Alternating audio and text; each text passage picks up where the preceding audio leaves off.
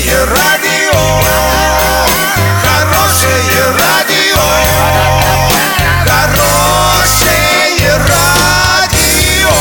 Радио Шансон.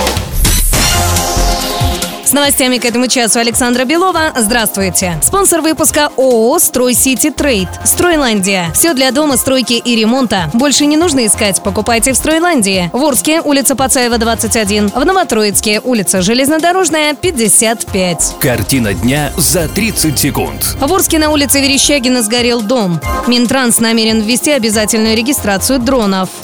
Подробнее обо всем. Подробнее обо всем. В Орске на улице Верещагина накануне вечером горел частный дом. Информации о пострадавших нет. Отметим, что вчера это было второе происшествие. Днем в поселке Москва тоже случился пожар. Без крыши над головой осталась многодетная семья.